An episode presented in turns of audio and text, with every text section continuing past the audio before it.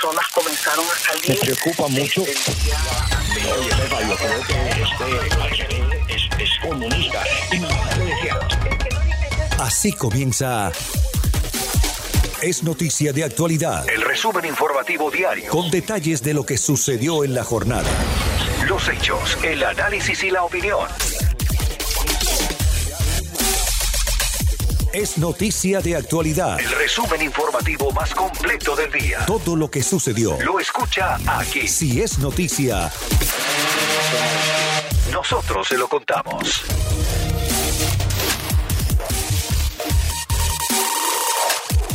Muy buenas noches a todos. Bienvenidos a este programa. Es noticia de actualidad que ya es su programa. Muchísimas gracias por sus mensajes. Les saluda Karinés Moncada en este espacio que es su espacio y donde usted escucha de lunes a viernes todo lo mejor de lo que ha sido la programación, las noticias más importantes aquí en Actualidad Radio 1040 AM. Hoy es lunes 22 de febrero.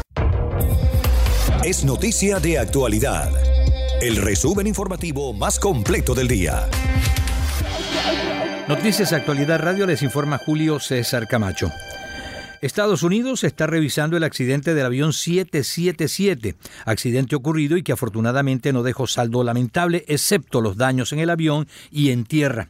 Entrevistamos al respecto al capitán William Bracho, quien sabe mucho de estos aviones modernos y con la pregunta básica que es, ¿cómo es posible que un avión que tuvo un accidente tan feo con uno de sus motores pudo hacer un aterrizaje a salvo? Aquí están sus declaraciones. La pregunta clave, mm, William, que estaba haciéndole a los oyentes, eh, mejor dicho, que dejaba para los oyentes y para que tú no las expliques, ¿cómo es que un avión de esa naturaleza, tan grande, con dos motores nada más, dos turbinas, lo pueden aterrizar y cómo evitan que el resto del, del avión sufra el efecto de lo que está pasando en una de las turbinas? Bueno, fíjate, lo- lo- las turbinas hoy en día son de nueva generación. Todas esas turbinas que se están usando son de nueva generación. Pero aún las de vieja generación, los aviones de dos motores, está previsto que puedan aterrizar con un solo motor. Por supuesto, cuando un avión de dos motores pierde un motor, está en emergencia. Cuando un avión que tiene más de dos motores pierde un motor, no está en emergencia a menos que tenga otra condición asociada. Las turbinas, mm, eh, pues si se incendian, que no es lo común, es algo extraordinario, tienen un sistema de extinción automático. En el caso de este particular accidente de, de United, el tema es que la turbina, pues se, se le separaron todas las, las áreas externas, la carlinga, la, este, todo la, la- el borde delantero, y eso pues causó un problema en tierra, ¿no? Este, porque cayeron a tierra. Pero la turbina pues eh, se apagó y al final pues pudieron aterrizar normalmente como cualquier otro avión puede hacerlo en caso que tenga una falla en la turbina. El fuego, y lo digo yo porque yo tengo entendido que el combustible del avión está en la sala, ¿correcto? como en la sala. Ah, sí, sí, en los planos, sí, sí, sí. En los planos y, y, en, y en los vuelos largos también se usa un tanque que está en el fuselaje. Ajá. La preocupación mía es ver el, el- el fuego en la turbina delante de donde está el depósito de combustible, para llamarlo de alguna manera, que son, lo- yo- nosotros le decimos alas, eh, tú le dijiste otro nombre. Eh, entonces, la preocupación era que esa llama, la candela, le fuera a llegar al ala y causar una explosión. Bueno, mira, han habido, este, en, en- en la historia de aviación, han habido miles de incendios de turbinas y bueno, solamente en los casos de- en tierra en que no ha podido ser controlado el fuego, el avión ha tomado candela, vamos a decirlo así, en los planos y todo, ¿no? Pero como te digo, eso tiene eh, dos sistemas de extinción por cada turbina.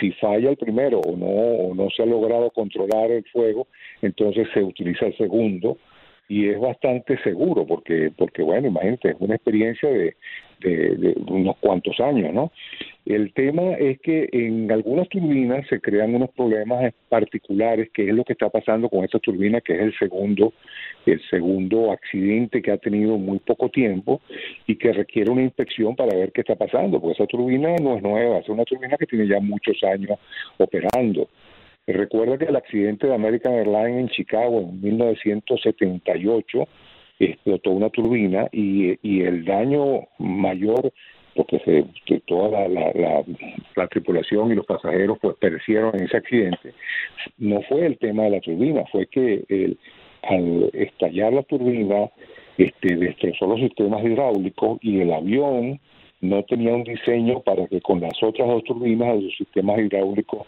no fueran afectados. Pues. Y, fueron afectados y los aviones de ese día estuvieron parados unos cuantos meses por las autoridades aeronáuticas hasta que se rediseñó las tuberías hidráulicas para eso. Pero te digo esto para que veas que el caso no fue la turbina en sí nada más, sino la consecuencia en otro sistema.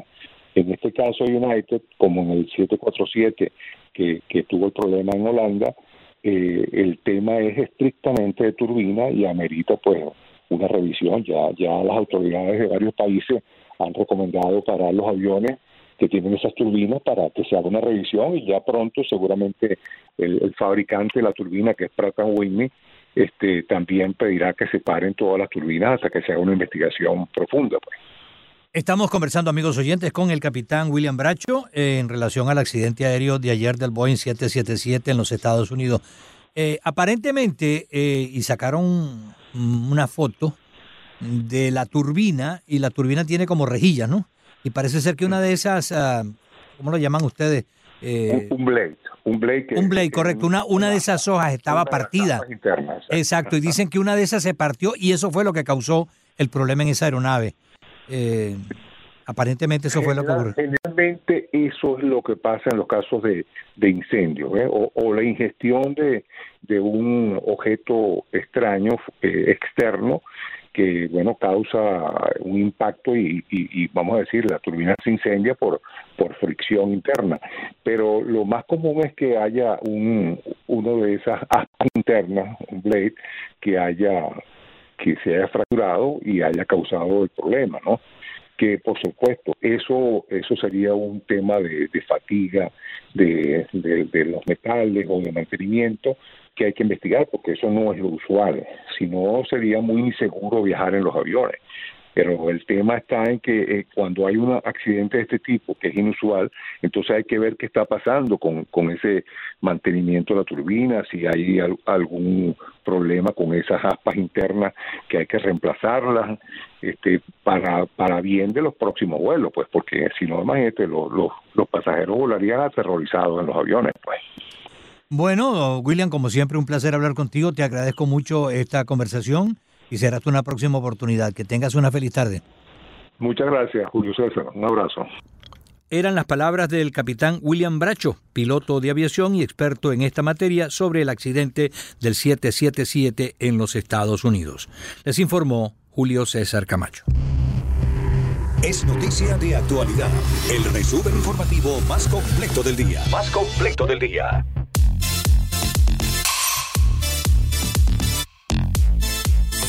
Escuchando Es Noticia de Actualidad.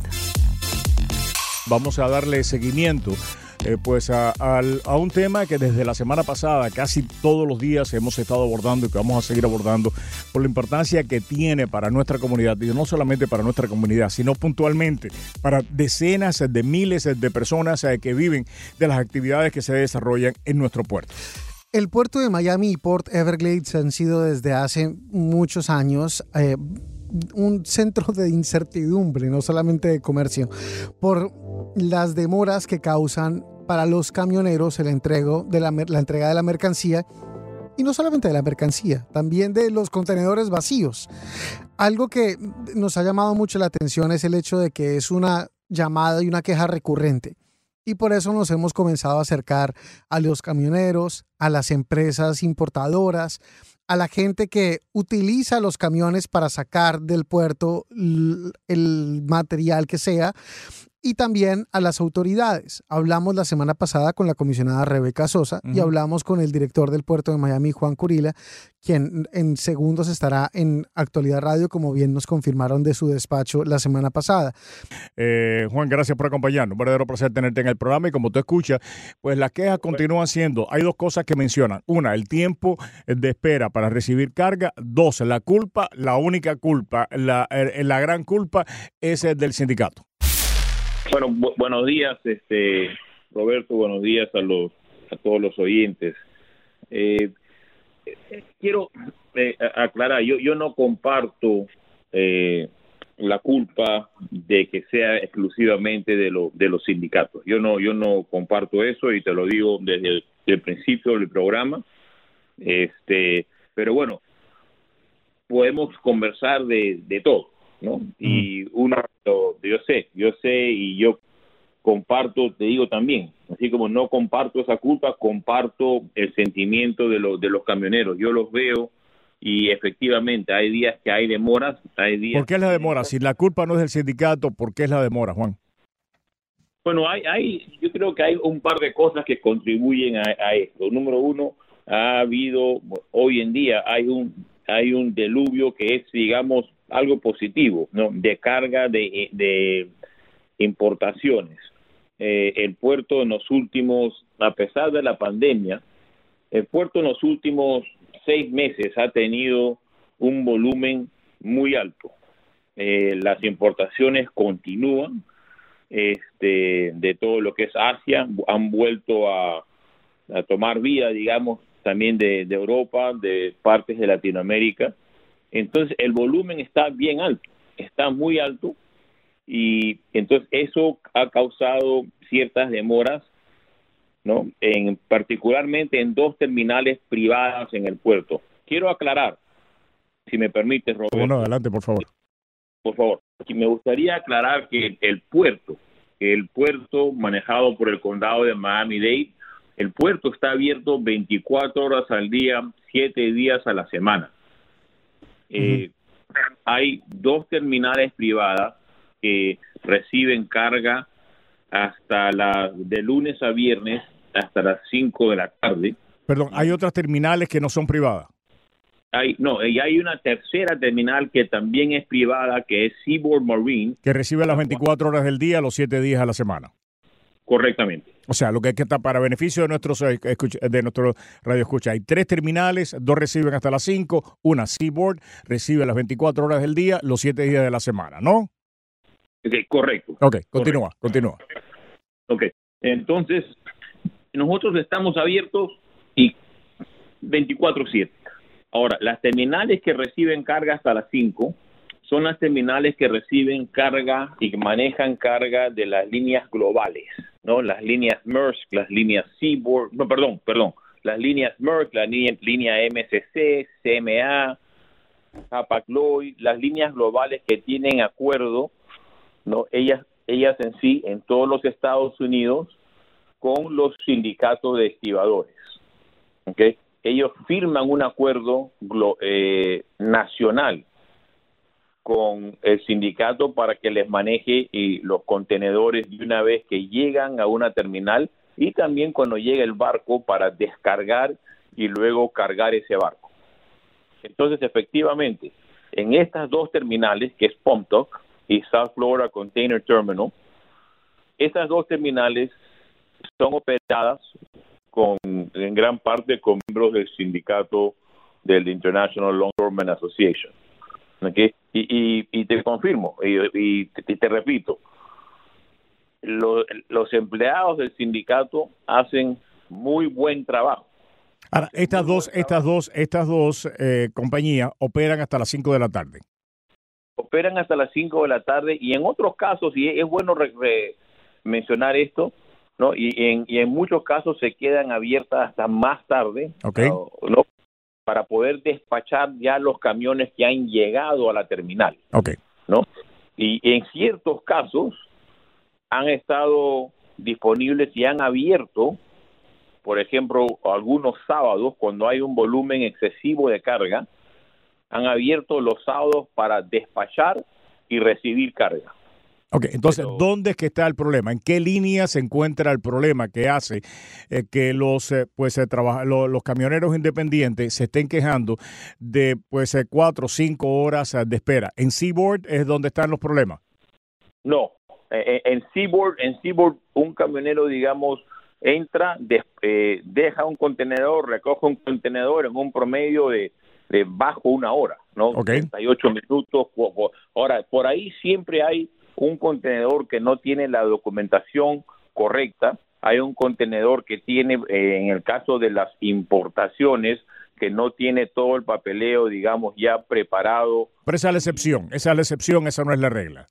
eh, Eso puede, sí, estoy de acuerdo contigo. Esa es la excepción cuando hay un contenedor que no está listo, digamos. Y se pueden demorar más. Ok, continúa. Déjame que Juan Camilo tiene una pregunta. Déjame pasarle a Juan Camilo. Varias, director, Ajá. muchas gracias. Entonces, Hola. sí, eh, y gracias por acompañarnos nuevamente. En Seaboard se demora menos de una hora. Seaboard no maneja eh, los empleados del sindicato. En el caso de Seaboard, el sindicato opera los barcos. Es decir, cuando el barco llega, el sindicato eh, es contratado por el estibador, la empresa de estibadores de Seaboard, y empleados del sindicato descargan el contenedor hasta la terminal de Seaboard y nuevamente cargan el barco. Dentro de la terminal de Seaboard son ya ahí ya son empleados directos de Seaboard.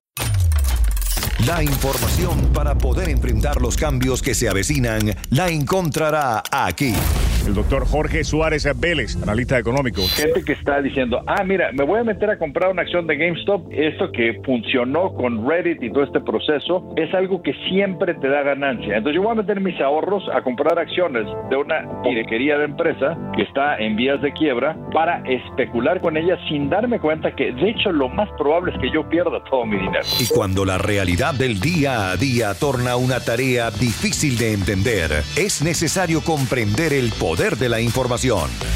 Agentes federales se presentaron en una residencia del área de Sunrise al oeste del condado Broward en una operación contra la pornografía infantil. para la policía. Un momento, puedes parar un carro y cuando vas a pedirle la licencia, la persona saca la pistola y mata al policía, que ha pasado mucho, en cosa de segundos. La diferencia entre la vida y la muerte. Continuar con estas teorías conspirativas. El señor McCarthy diciendo, nosotros no vamos a tenerlas en esas dos comités. Actualidad Radio 1040 AM para todo el sur de la Florida y 103.9 FM para la ciudad de Miami. Para la ciudad de Como Miami. está diciendo esta señora, lo que ocurrió en Parkland. La información actualizada sobre el COVID-19 es noticia de actualidad. Continúen escuchando. Es noticia de actualidad. Continúan los esfuerzos por vacunar a la mayor parte de la población. El senador Manny Díaz Jr. conversa con Yoli Cuello en relación a lo que se está haciendo ahora que inicia una nueva etapa. Además, todo lo relacionado con fondos estudiantiles y seguros de casa. Antes de hablar de la educación, ¿hay algo que nos pueda actualizar de lo que tiene que ver con las vacunas? Sí, bueno, lo que estamos oyendo que eh, va a comenzar el, programa federal a través de las eh, farmacias que eso no tiene nada que ver con eh, las dosis que están entrado, entrando al nivel estatal, son del gobierno federal. Y encima de eso seguimos eh, ampliando las avenidas para darle acceso a la vacuna a las personas de tercera edad. Eh, aquí en el sur de la Florida, a través del Jackson, las tres locaciones, el estadio de los Dolphins, el estadio de los Marlins, y hemos estado haciendo eh, eventos a través de las últimas semanas. Eh, hemos hecho dos o tres en San Lázaro, en Hialeah. También se hizo la Roca Firme en Hialeah. Eh, estamos esperando ahora hacer un evento en el Doral y se hizo otro evento en las viviendas de la ciudad de Hialeah que fueron mil, vacunas hace dos semanas. Así que estamos esperando a tratar de traer más eventos como esos en las próximas semanas al Doral y otra vez a, la parte sur de Hialeah, posiblemente en la iglesia San John. Pues muy bien, vamos a estar pendientes entonces eh, de eso. Ahora, hablando un poco de los temas que tienen que ver con la educación, usted eh, a propósito ha estado impulsando un proyecto porque eh, la preocupación que hay es eh, la deficiencia que se ha generado como consecuencia de la pandemia, que hay muchos padres de familia que han preferido que sus hijos no um, vayan a, las aulas, pero que las instrucciones se les den um, a través de Internet, eh, que no ha sido la mejor. Y por otra parte, se espera también que a medida que se mejore, se controle lo de la pandemia, pues se puedan eh, aumentar el número de estudiantes que acudan a, a las aulas y si no es así, pues que, que no pierdan los distritos escolares esos recursos económicos. Bueno, primeramente, yo creo que hemos visto que es muy importante regresar a todos los estudiantes que puedan por salud a, la- a las aulas. Hemos visto que las aulas han funcionado con las medidas y los protocolos y no, no hemos tenido problemas grandes con el virus en las escuelas con los muchachos. Eh, hemos visto que muchos estudiantes faltan, ¿no? O no, sa- no saben dónde están los distritos y eso yo creo que tiene que ver con muchos padres que han eh, se han ido de un, de un condado para otro o se han ido del estado o han ido a optar por una escuela privada. Este proyecto de ley lo que le da la oportunidad a los padres, que, el, público lo está pidiendo ahora, especialmente con, el, con, el, con la pandemia, es tener más control sobre la educación de los hijos. Y si no le conviene lo que están aprendiendo o no le gusta lo que están viendo a través de su escuela pública local, tienen otra opción con estas becas para poder eh, usarlas para poder poner los estudiantes en una instrucción individual, en una escuela privada que esté calificada por el Estado. Y también eh, eh, eh, incluye las becas para los estudiantes con discapacidades. Y, y, esta, y ese es un programa que llevamos ya con más de ocho años en el Estado que le da la flexibilidad a los padres a poder servir las necesidades de esos estudiantes. Así que estamos consolidando y tratando de, remover obstáculos para que los padres puedan aplicar para estas becas, eh, porque hemos visto más que todo con la pandemia que los padres quieren más control y han visto exactamente lo que están aprendiendo y algunas veces no, no están de acuerdo con algunas de las cosas que están viendo. Es importante que los padres tengan el control sobre la educación de los, de los hijos y las hijas. Pero ¿en qué cambiaría lo que hay ahora, eh, senador? Bueno, en este momento tenemos un, eh, una serie de becas, hay como cinco becas, y esto, eh, este pro- pro- propuesta de ley consolida, consolida las cinco becas en dos.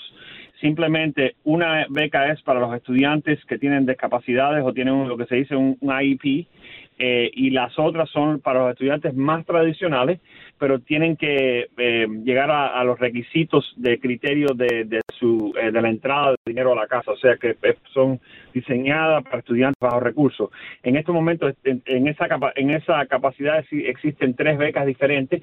Esto se, consol- se consolida y, y hace más fácil la aplicación y que los padres tengan acceso a estas becas con menos confusión eh, y, y hace las, las cantidades de las becas más eh, con más igualdad, eh, porque en estos momentos hay cinco programas y hay un poco de confusión. Ah, ok, porque eh, según estaba am, leyendo lo que parte del, del proyecto también establecería que si los padres de familia, como muchos de ellos ah, eh, ahora van a trabajar desde su casa y quieren también fomentar eh, la educación desde la casa, pero con, con eh, a distancia por, in- por internet, pues ellos también podrían hacerlo y, y de esa forma no perdería la escuela ese estudiante, porque cuando eh, se, se da esa opción, eso significa que ese recurso no ingresa a la escuela pública, sino que iría al, al- a la escuela que escoja el padre de familia, ¿no? Bueno, hay dos proyectos. Tengo Ah, un proyecto de ley que, que, que- que le daría la opción a los padres hacer lo que están haciendo ahora bajo la orden de emergencia, que es poder asistir, si los padres están trabajando en casa o tienen la manera de estar en casa, pueden asistir los estudiantes remotamente a la, cla- al aula y eso contaría, como está contando ahora, bajo, bajo la orden eh, de emergencia. Ahora, ese- eso sería decisión de los padres y una opción para la escuela. No es que no es mandatorio que lo hagan, pero para darle la flexibilidad a los padres y hay un porcentaje de estudiantes que para, para ellos sí funciona esto. Otra opción. La otra es la opción de la beca, pero la beca también le daría la opción a los padres asistir a una escuela privada, virtual o, o en persona. Eh, en estos momentos también existe la escuela virtual de la Florida, Florida Virtual, que estos padres pudieran usar esta beca para asistir a esa escuela eh, de, de- forma part-time, con las otras clases siendo en la casa, o pueden usar el dinero para traer un maestro certificado a la casa. Eh, en sí, lo que le da es mucha flexibilidad a los padres para poder escoger en la manera que van a educar los hijos. La semana pasada eh, estuvieron escuchando ustedes de incluso el propio superintendente de aquí del condado Miami-Dade y senador en cuanto a lo que ha estado ocurriendo eh, de, del número de estudiantes que han ah, eh, dejado de inscribirse en las escuelas. Eh, hablábamos del tema mm, precisamente que en lo que es el condado Miami-Dade y Broward habían cerca de 20 mil, 10 mil más o menos en, el condado Miami-Dade y una cifra parecida en el condado de Broward. ¿Usted estuvo ahí en esa audiencia no? No estuve en la audiencia, estaba en Tallahassee, pero sí sé que eso es una preocupación. Eh, esto es eh, una preocupación porque por cada estudiante que no esté, la- como es na- natural, la- los distritos no reciben eh, fondos por estudiantes que no están educando. El problema que existe es que este año, por la pandemia, el Estado hi- hicimos la decisión de darle a los fondos a los distritos basado en la proyección inicial al principio del año. Ahora, al, faltar, al faltarles estos estudiantes para el próximo año entrante, si esos, si esos estudiantes no aparecen, eso va a ser un recorte en sí eh, financiero porque eh, no, como no van a tener los estudiantes, no reciben pago por un estudiante que no están educando y eso puede afectar el número de empleados, de maestros y todo eso. Entonces, es muy importante que los distritos sigan tratando de identificar a dónde están estos estudiantes y cuáles son sus planes especialmente para agosto. En este momento, el final, el, re- el resto de este año, eh, el Estado ha dejado esos fondos estables para que, para que los distritos puedan terminar el año eh, y no, no tener que hacer recortes. Pero sí hay una preocupación por el número de estudiantes que posiblemente vengan a, a- vuelvan o no vuelvan en agosto al próximo curso esto- escolar. Ahora, y, y eso implicaría menos ingresos ah, eh, para, lo, para los diferentes eh, distritos escolares, ¿no? Y el proyecto eh, que, que está estableciendo también, porque a, a los, a los sistemas escolares le dan dependiendo del número de estudiantes que están inscritos o no. Eh, sí, los sistemas escolares, bueno, los sistemas escolares se nutren de dos formas. Una forma son lo- lo- lo- la- los impuestos locales que se usan para la, lo De que la es propiedad. eh, la capital y la construcción y el mantenimiento y todas esas cosas, más el pago de los maestros. Otro es los fondos que reciben de, de, eh, combinación con fondos estatales que los reciben por estudiante, o sea, se le paga por estudiante que están educando, como es natural, no se le paga por ningún estudiante que no estén educando. Así que si no se aparecen esos estudiantes, puede haber, pueden tener un, un recorte en el presupuesto, por el, porque si tienen menos estudiantes, simplemente eh, tienen menos entrada. Y eso es la preocupación que yo creo que tienen muchos de los distritos por eh, el, el, eh, tener que entonces recortar empleados o maestros, que, ninguno de estos distritos, no queremos ver que eso suceda. Muy bien. Ahora, eh, otro de los proyectos, ah, senador, que, eh, que parece que ha generado titulares es el que está relacionado con ah, las elecciones y el hecho de que eh, para que se solicite el voto por correo, básicamente que se haga elección por elección y no como se está haciendo ahora, que puede ser para el término de elecciones generales. Sí, le eh, parece que esa propuesta va a terminar en que se pida eh, eh, la boleta docente para la, para la serie de elecciones en el año. En los años de elecciones sabemos que tenemos eh, much- algunas veces eh, tenemos la primaria presidencial, por ejemplo, entonces tenemos la primaria regular en agosto y, y sería la primaria en, en- la general en noviembre. Yo creo que es eh, justificado que se sepa que las personas puedan pedir su boleta. En el estado de la Florida es muy fácil votar, tienen muchas opciones las personas, no solamente eh, más de, aquí en Miami-Dade, más de 14 días de, de, de- de- de 12 horas de, votación anticipada, sino un mes o más de, oportunidad para pedir la boleta docente. Y yo creo que es justo que cada dos años eh, se justifique la persona identificar a la persona si fue la que pidió esa boleta y que no haya boletas saliendo a personas, número uno, que no lo hayan pedido y número dos, a personas que hayan, se hayan mudado o hayan fallecido. Yo que yo creo que tenemos muchas opciones aquí en el estado de la Florida, pero sí tenemos que mantenernos firmes en poder identificar quién son las personas que están pidiendo la boleta, que la estén pidiendo para cada ciclo de elección, no solamente que pidan una solamente la boleta y la reciban por, por muchos años sin tener que verificar que sí esa persona vive en el mismo lugar, quiere quiere seguir votando por boleta. Así que yo creo que debe de ser eh, por una por un ciclo de elecciones, o sea, cada dos años eh, debe de, de verificarse a través del pedido de la boleta.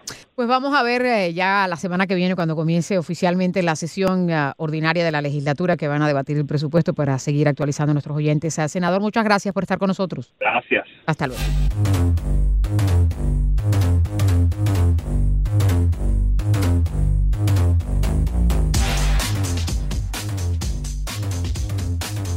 Si se perdió, es noticia de actualidad Puede escuchar nuestro podcast a través de todas sus plataformas en actualidadradio.com. en actualidadradio.com.